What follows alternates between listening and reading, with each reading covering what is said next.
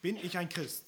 Als ich, diese, als ich das online recherchiert habe, kam ich auf einen Fragebogen, anhand dessen man erkennen kann, ob man, ein, ob man und was man für ein Christ ist. Ich habe eine Umfrage gefunden und zwar werde ich die Punkte einmal vorlesen. Die Umfrage fängt an mit der ersten Frage, wie oft betest du?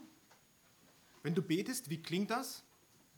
Wie betest du in der Öffentlichkeit? Liest du jeden Tag in der Bibel? Glaubst du jeder Geschichte in der Bibel? Diese, Selbst, die Sechstageschöpfung, Adam und Eva, die Teilung des Roten Meeres und so weiter? Glaubst du an die Existenz des gefallenen Engels Luzifer und seinen gefallenen Engeln? Sind die zehn Gebote wichtig? Gibst du den Zehnten? Liegt dir das Wohl der anderen am Herzen?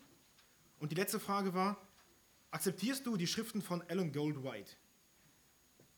Ich suche nach der Frage, bin ich ein Christ und stoße auf einen Fragebogen von den sieben Tagesadventisten. Es geht ja einzig und allein um Werksgerechtigkeit und Religiosität, denn man soll anhand von Werken oder des öffentlichen Betens erkennen, ob man ein Christ ist. Darauf stößt man im Internet, wenn man nach der Frage im Internet sucht, bin ich ein Christ? Schon traurig, denn diese, Frage, denn diese Fragen sehen so aus, als ob man nur ein paar Gebote halten muss und nicht mehr. Wenn wir unseren Kollegen, dem Friseur oder die Menschen um uns herum fragen oder darüber sprechen würden, dass wir Christen sind, wie oft hört man dann, dass sie sagen, ich bin auch Christ. In Deutschland nennen sich leider viele Christen, obwohl sie nicht einmal wissen, was Weihnachten oder Ostern bedeutet. In Amerika ist es noch krasser, da gibt es ja nur noch Christen. Doch wer ist ein Christ? Und wie wird man Christ? Und was ist jetzt mit den guten Taten? Liebe Gemeinde, in Johannes 14 spricht Jesus ein Thema an, mit welchem wir uns heute beschäftigen wollen. Ich werde heute nicht das ganze Kapitel auslegen, weil dieses Einzelthema so wichtig ist, werden wir unsere ganze Aufmerksamkeit darauf richten. Wer von euch liebt Jesus? Warum, warum wollen wir heute darüber reden? Zum einen, weil die Bibel sehr deutlich darüber spricht, und das ist auch das Hauptargument, weil es bei einem Irrtum letztlich um, um Leben und Tod geht. Christ sein oder nicht. Himmel oder Hölle. Und woran erkenne ich das?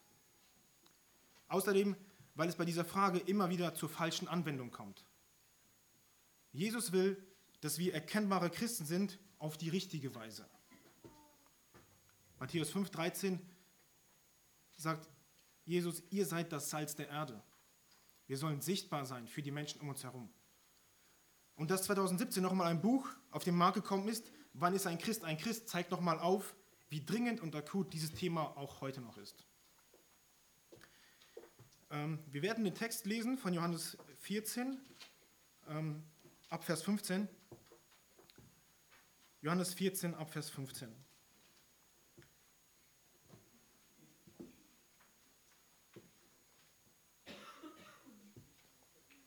Liebt ihr mich, so haltet meine Gebote. Und ich will den Vater bitten, und er, wird, und er wird euch einen anderen Beistand geben, dass er bei euch bleibt in Ewigkeit. Den Geist der Wahrheit, den die Welt nicht empfangen kann, denn sie beachtet ihn nicht und erkennt ihn nicht. Ihr aber erkennt ihn, denn er bleibt bei euch und wird in euch sein. Und ich lasse euch nicht als Weisen zurück, ich komme zu euch. Noch eine kleine Weile und die Welt sieht mich nicht mehr. Ihr aber seht mich, weil ich lebe, sollt auch ihr leben. An jenem Tag werdet ihr erkennen, dass ich in meinem Vater bin und ihr in mir und ich in euch. Wer meine Gebote festhält und sie befolgt, der ist es, der mich liebt. Wer aber mich liebt, der wird von meinem Vater geliebt werden und ich werde ihn lieben und mich ihm offenbaren. Da spricht Judas, nicht der Ischariot, zu ihm, Herr, wie kommt es, dass du uns offenbaren willst und nicht der Welt? Jesus antwortete und sprach zu ihm, wenn jemand mich liebt, so wird er mein Wort befolgen und mein Vater wird ihn lieben und wir werden zu ihm kommen und Wohnung bei ihm machen. Wer mich nicht liebt, der befolgt meine Worte nicht. Und das Wort, das ihr hört, ist nicht mein, sondern des Vaters, der mich gesandt hat. Dies habe ich zu euch gesprochen, während ich noch bei euch bin. Der Beistand aber, der Heilige Geist, den der Vater senden wird in meinem Namen, der wird euch alles lehren und euch an alles erinnern, was ich euch gesagt habe.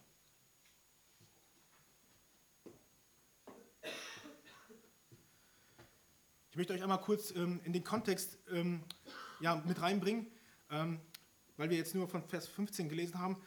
Ähm, in kurzen Stichpunkten einmal damit ihr ungefähr wisst, wo wir uns aufhalten in dem Text, in welcher Situation wir uns befinden.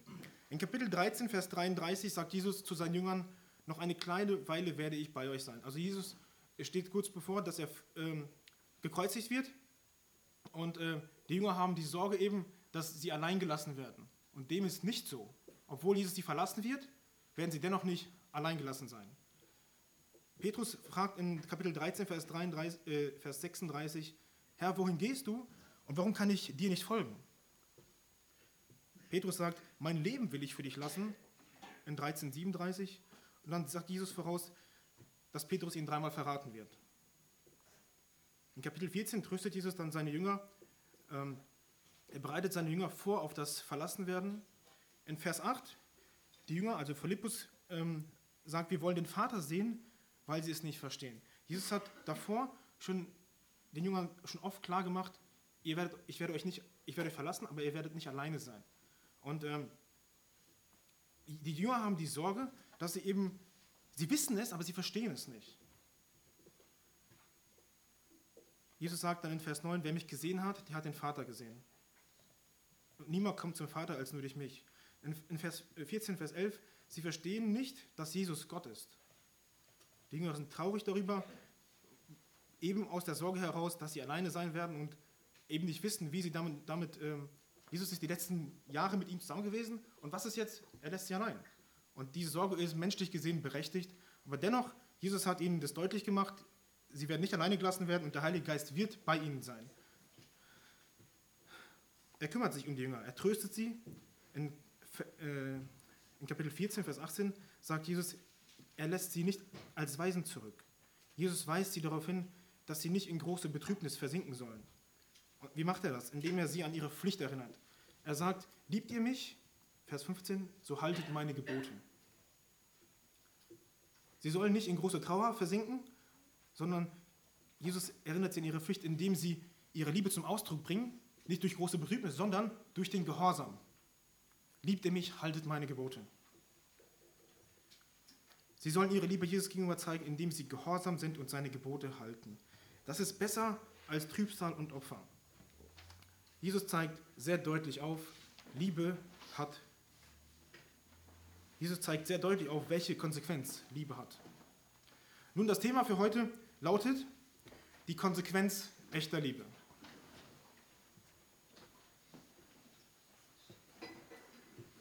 Die Konsequenz echter Liebe. Und Punkt 1, wir haben zwei Punkte.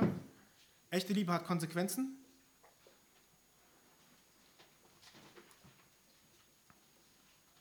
Und Punkt 2, woran erkenne ich, dass ich ein Christ bin?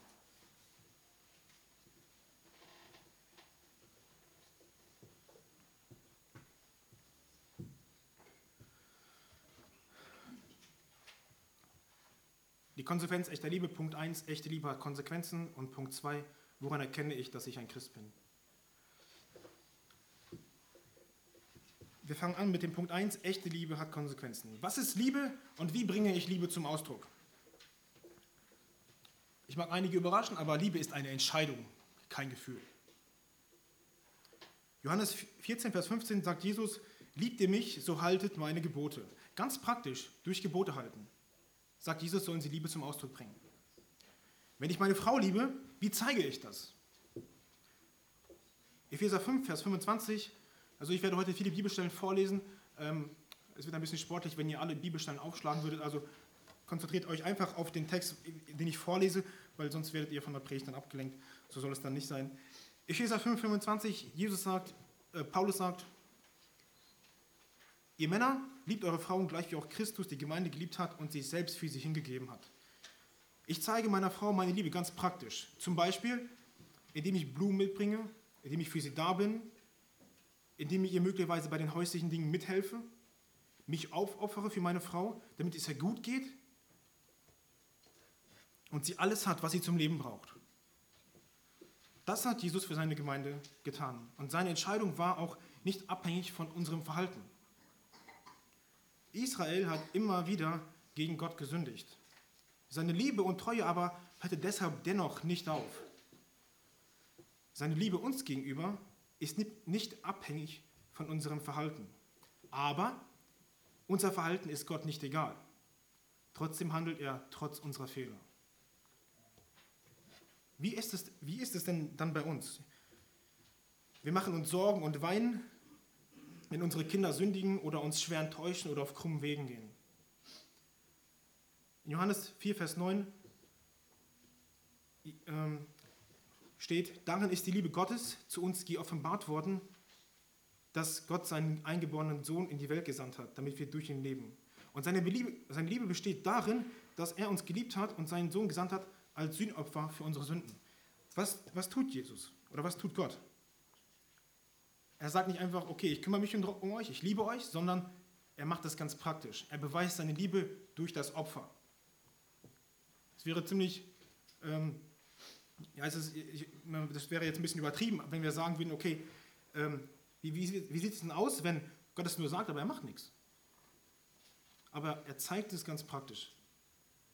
Sein, seine Liebe besteht darin, dass er uns geliebt hat und seinen Sohn als Sühnopfer für unsere Sünden gegeben hat.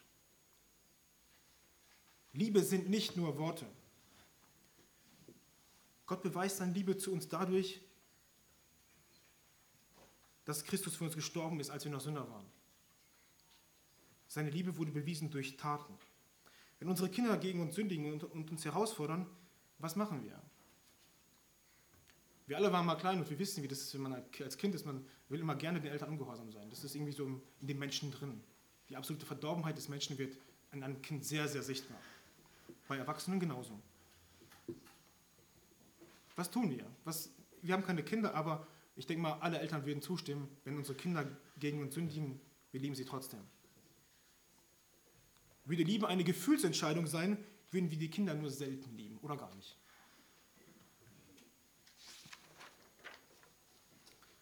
Unsere Frauen würden uns ebenso nur selten lieben, wenn es nach den Gefühlen geht. Und meine Frau würde mir wohl kaum glauben, dass ich sie liebe, wenn ich den Worten nicht Taten folgen lassen würde. Frag dich heute, wie liebst du Gott? Liebst du Gott so, wie es dir passt? Nach deiner eigenen Definition? Oder liebst du Gott, wie er Liebe umsetzt?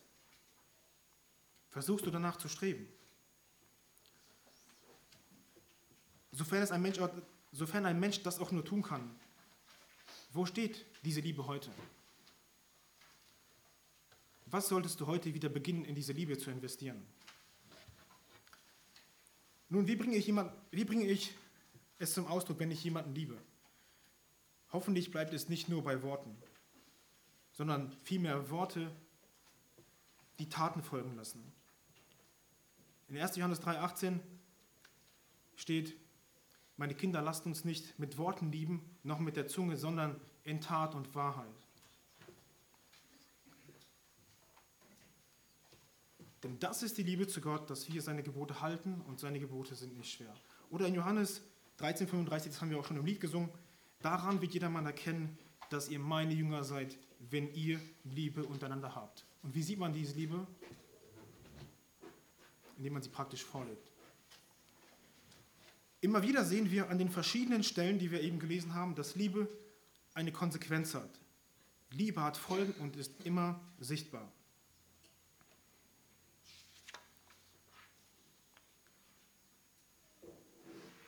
Und nun sind wir schon beim zweiten Punkt angelangt und der wird ein bisschen länger oder mehr Zeit in Anspruch nehmen. Punkt 2, woran erkenne ich, dass ich ein Christ bin? Was sind die Kennzeichen eines Christen? Und ich hoffe, dass jeder, der hier ist, die Bibelstelle aus Galater 5, Vers 22 präsent im Kopf hat oder präsent ist. Die Frucht des Geistes aber ist Liebe, Freude, Friede, Langmut, Freundlichkeit, Güte, Sanftmut und Selbstbeherrschung. Der Heilige Geist startet uns mit allen diesen Dingen aus. Er befähigt uns dazu. Wir sind mit dem Heiligen Geist, ähm, er ist zuständig für die Veränderung über eine lange Zeit und es muss eine Entwicklung sichtbar sein. In 2. Petrus 1, Vers 3 lesen wir, da seine göttliche Kraft uns alles geschenkt hat, was zum Leben und zum Wandel in Gottesfurcht dient, durch die Erkenntnis dessen, dass er uns berufen hat, durch seine Herrlichkeit und Tugend. Also durch den Heiligen Geist, den wir bei der Wiedergeburt empfangen haben, haben wir alles, was wir brauchen, um ein Leben in völliger Gottesfurcht zu führen. Darüber ist nichts mehr nötig. Wir haben den Heiligen Geist, und er befähigt uns dazu.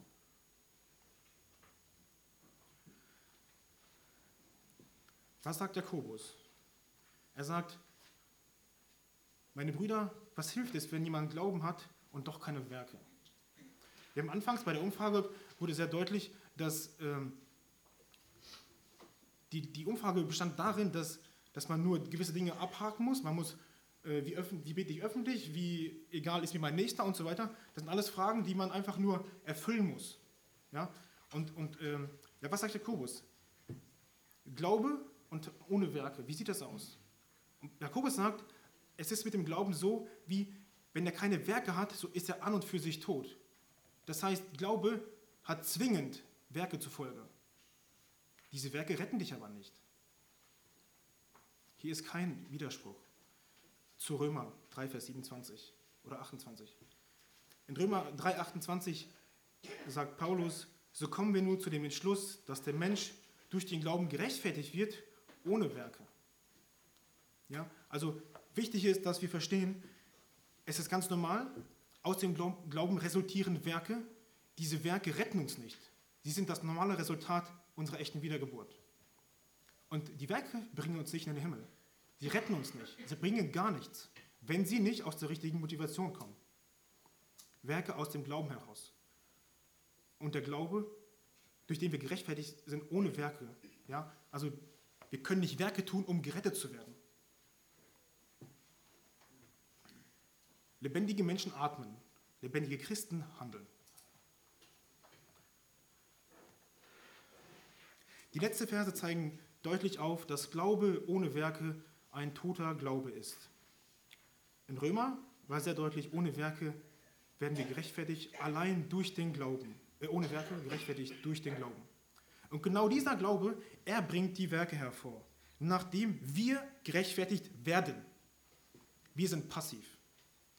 Wenn ein Boot äh, auf hoher See ist oder ein Schiff auf hoher See ist, ähm, ganz alleine, weit weg, kein, keine andere Hilfe oder kein anderes Boot unterwegs ist und das geriet in Seenot und dann, was passiert? Man holt SOS, die Hilfe kommt von allen Seiten und dann nachher sagte einer, ich habe mich selbst gerettet. Da kam ein anderes Boot und ich habe mich gerettet. Und wir würden sagen, du bist doch ein törichter Mensch. Du wurdest gerettet. Die Hilfe kam zu dir und du wurdest von deinem untergehenden Boot gerettet. Was war dein Beitrag? Gar nichts. Ja? Wir, der Mensch, der in der Not war, er war passiv. Er kam, jemand kam ihm zu Hilfe und wurde gerettet. Sein Beitrag war gleich null. Gott ist der Aktive an dieser Stelle. Es ist ein bisschen billig, wenn ich anhand einer Umfrage erkennen soll, ob ich ein Christ bin. Hier muss die Bibel einzig und allein Antwort geben. Sie ist die einzige Richtschnur. Sie ist die Leitlinie im Wollen und im Denken. Gottes Wille muss mir am wichtigsten sein. Wiedergeborene Menschen sind nicht immer gehorsam, aber sie haben das Verlangen, Gott gefallen zu wollen. Und sie sind traurig darüber, wenn sie ungehorsam waren. Wenn nicht, dann sollten wir die Echtheit unserer Wiedergeburt dringend hinterfragen. Nun die Frage, ist jeder Christ ein Christ? Nein, eindeutig nicht. Sie nennen sich nur so, aber wollen nicht so leben. In Matthäus 7, Vers 22, äh, was sagt Jesus da zu den, zu den Leuten, die glauben, gerettet zu sein? Sie sagen, Herr, Herr, haben wir nicht in deinem Namen geweissagt und viele Wundertaten vollbracht und so weiter? Und Jesus sagt nachher, sagt dann auf ihre, auf ihre Frage, der, reagiert er mit der Antwort, ich habe euch nie gekannt, weicht von mir, ihr Gesetzlosen. Ja? Nicht jeder, der sagt, ich bin Christ, ist ein Christ. In der Vergangenheit hatte ich mit einer Person Kontakt, die sagte, oh, du bist Christ, ich bin auch Christ. Ich sag, und ich dachte mir, dein Leben sieht ganz und ganz, ganz und ganz gar nicht danach aus, nicht mal ansatzweise, dass du irgendwelche christlichen Tugenden vorzuweisen hast. Und diese Person dachte wirklich, dass sie ein Christ ist. Wie traurig. Denn diese Menschen werden nachher enttäuscht werden. Jesus wird sagen, weicht von mir, ihr Gesetzlosen. Menschen, die nicht Gott und sein Wort anerkennen als Richtschnur und absolute Autorität über ihr Leben, sind keine Christen. In Kapitel 14, Vers 24 in Johannes sagt Jesus sehr, sehr deutlich, wer mich nicht liebt, der befolgt meine Worte nicht. Und das Wort, das ihr hört, ist nicht mein, sondern des Vaters, der mich gesandt hat. Als Kinder Gottes dürfen und wollen wir nicht mehr leben, als ob wir noch in Sünden gefangen waren. Nun die ganz wichtige Frage, wie werde ich Christ? Die Botschaft des Evangeliums ist Buße und Vergebung der Sünden. Und in seinem Namen, Lukas 24, Vers 47, soll das verkündigt werden, unter allen Völkern. Was bedeutet Buße? Vielleicht ist das nicht ähm, allen verständlich. Wir wollen das kurz beantworten. Buße bedeutet, ich bin traurig und gestehe ein, dass ich falsch gelebt habe. Ich bitte bei Jesus um ein neues Leben. Und du bekommst echte Vergebung durch Jesu Opfer am Kreuz. Und jeder, der bekennt, dass er ein Sünder ist, der bekommt ewiges Leben. Diese feste Zusage haben wir. Johannes 6, Vers 37 sagt Jesus, wer zu mir kommt, den werde ich nicht hinausstoßen.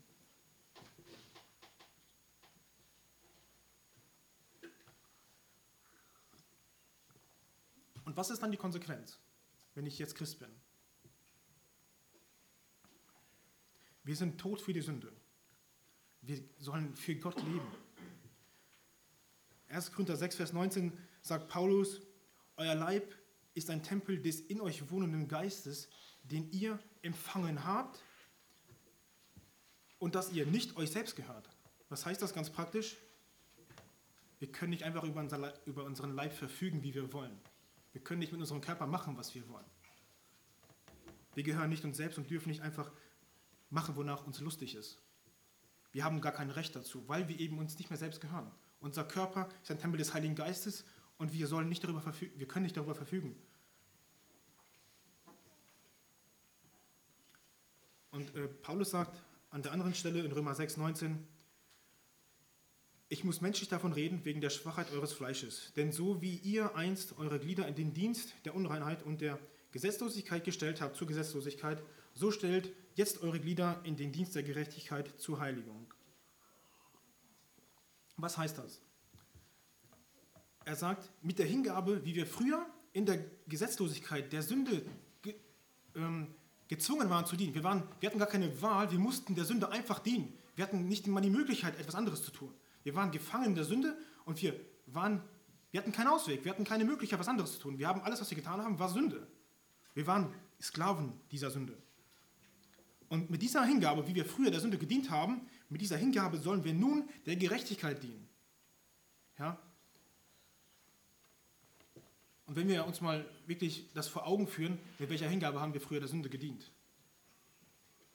Manche Menschen, die können, ähm, manche Menschen, die können ein, ein, ein langes Lied darüber singen und das wollen wir gar nicht hören, aber wie, wie, wenn sie tief, der eine hat, äh, Manche Menschen, die haben ein, ein, sind erst spät zum Glauben gekommen, einige sind sehr früh zum Glauben gekommen und wenn man spät zum Glauben kommt, dann hat man eine gewisse Zeit hinter sich. Und die können einen, wenn man das fragen würde, sie würden sagen, okay, es ist, es, das Maß war voll, also es war so viel Sünde in meinem Leben und man fragt sich, wie ist man davon rausgekommen. Und manche, wenn die Kinder, wenn wir früh zum Glauben gekommen sind, ähm, dann bewahrt Gott davor. Ja, und wenn wir uns mal vor Augen machen, äh, führen, wie wir der Sünde gefangen waren. Wir konnten nichts anderes als Sünde tun. Und mit dieser Hingabe, genau mit dieser Hingabe, ja, diese, wie drastisch Jesus, äh, Paulus das sagt, wir sollen mit der Hingabe, wie wir früher der Sünde hingegeben waren, so sollen wir nun der Gerechtigkeit dienen. Nicht weniger.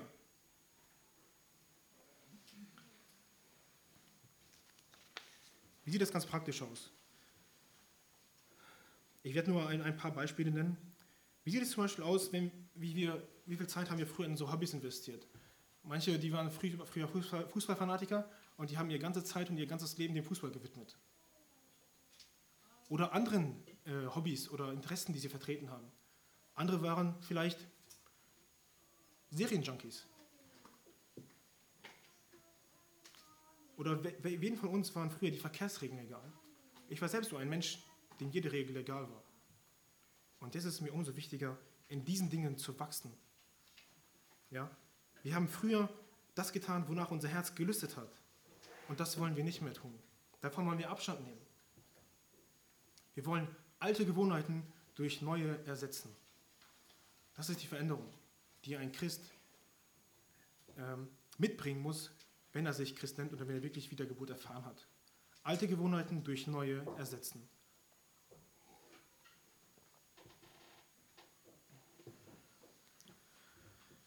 Eine berechtigte Frage, die heute auch unbedingt geklärt werden soll, ist, aber was ist, wenn ich als Christ sündige? In Galater wird berichtet, wie Paulus Petrus öffentlich zurechtweist, weil er mit den Heiden gegessen hat und sich dann von ihnen entfernt, als die Juden kommen. War Petrus Christ? Ja klar, er war einer der Jünger. Hat er immer alle Gebote gehalten? Nein. Er hat geheuchelt. In dieser konkreten Situation hat er einfach geheuchelt. War der Fehler egal? Nein, er war nicht egal. Und zwar ist es ein Unterschied, ob wir wirklich danach verlangen, Gott ähnlich zu leben und dabei auch sündigen oder ob ich ein Sklave der Sünde bin. Wer zu Jesus gehört, wurde freigekauft. Er gehört zu Jesus. Und trotzdem haben wir Momente, dass wir nicht leben, so als ob wir zu Jesus gehören würden. Wir waren schon bei dem Beispiel der Kinder. Äh, ich sag mal, jeder, der Kinder hat, der, der hatte, hat damit viel Erfahrung und Beobachtung. Wie ist es, wenn Kinder gegen uns sündigen? Wir Menschen, wir begnadigte Sünder, wir sind in der Lage, unseren sündigen Kindern Sünden zu vergeben. Und das geht davon aus, dass jeder das hoffentlich macht. Und wie viel mehr kann Jesus das mit uns machen? Wir Menschen, wir können Kindern vergeben, anderen Menschen vergeben als Sünder. Und wie viel mehr tut Jesus uns die Sünde vergeben, wenn wir bei ihm um Vergebung bitten?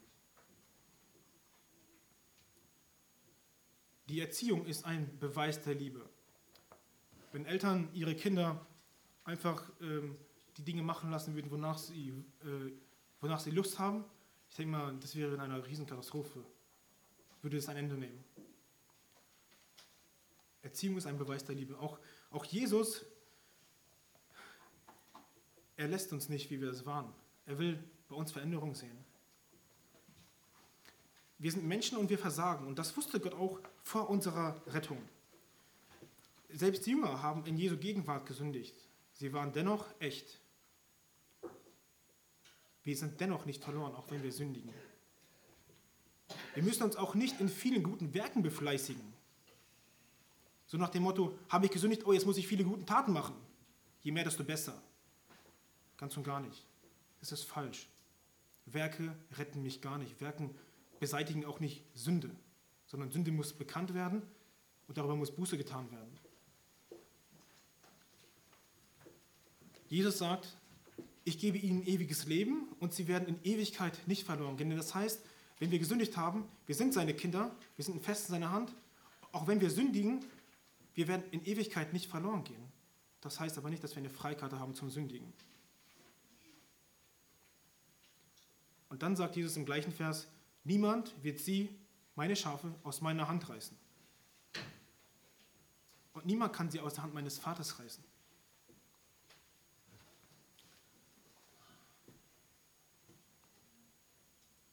Als wiedergeborene Christen wollen wir Gott gefallen. In Kapitel 14, also in unserem Haupttext, ähm, Vers 21, sagt, sagt Jesus, wer meine Gebote festhält, der ist es, der mich liebt. Und wenn wir Gott lieben, dann wollen wir ihn gefallen. Wir wollen mit unserem ganzen Leben ihn verherrlichen. Wenn jemand mich liebt, Vers 23, so wird er mein Wort befolgen.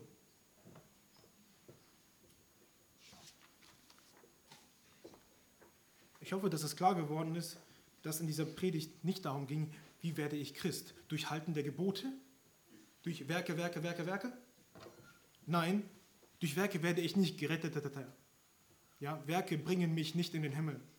Sondern, und ich hoffe, dass es klar geworden ist, das natürliche Resultat eines Christen sind das Halten der Gebote, die Gott uns in seinem Wort hinterlassen hat.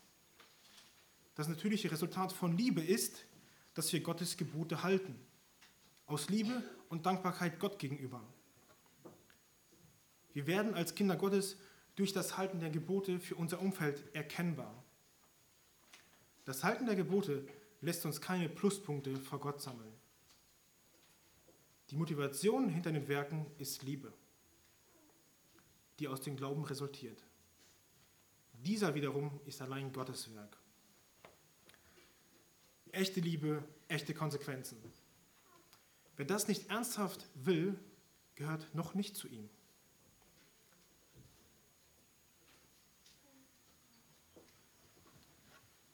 Ich vertraue Jesus am meisten und seine Gebote sind nicht das Beste. Nicht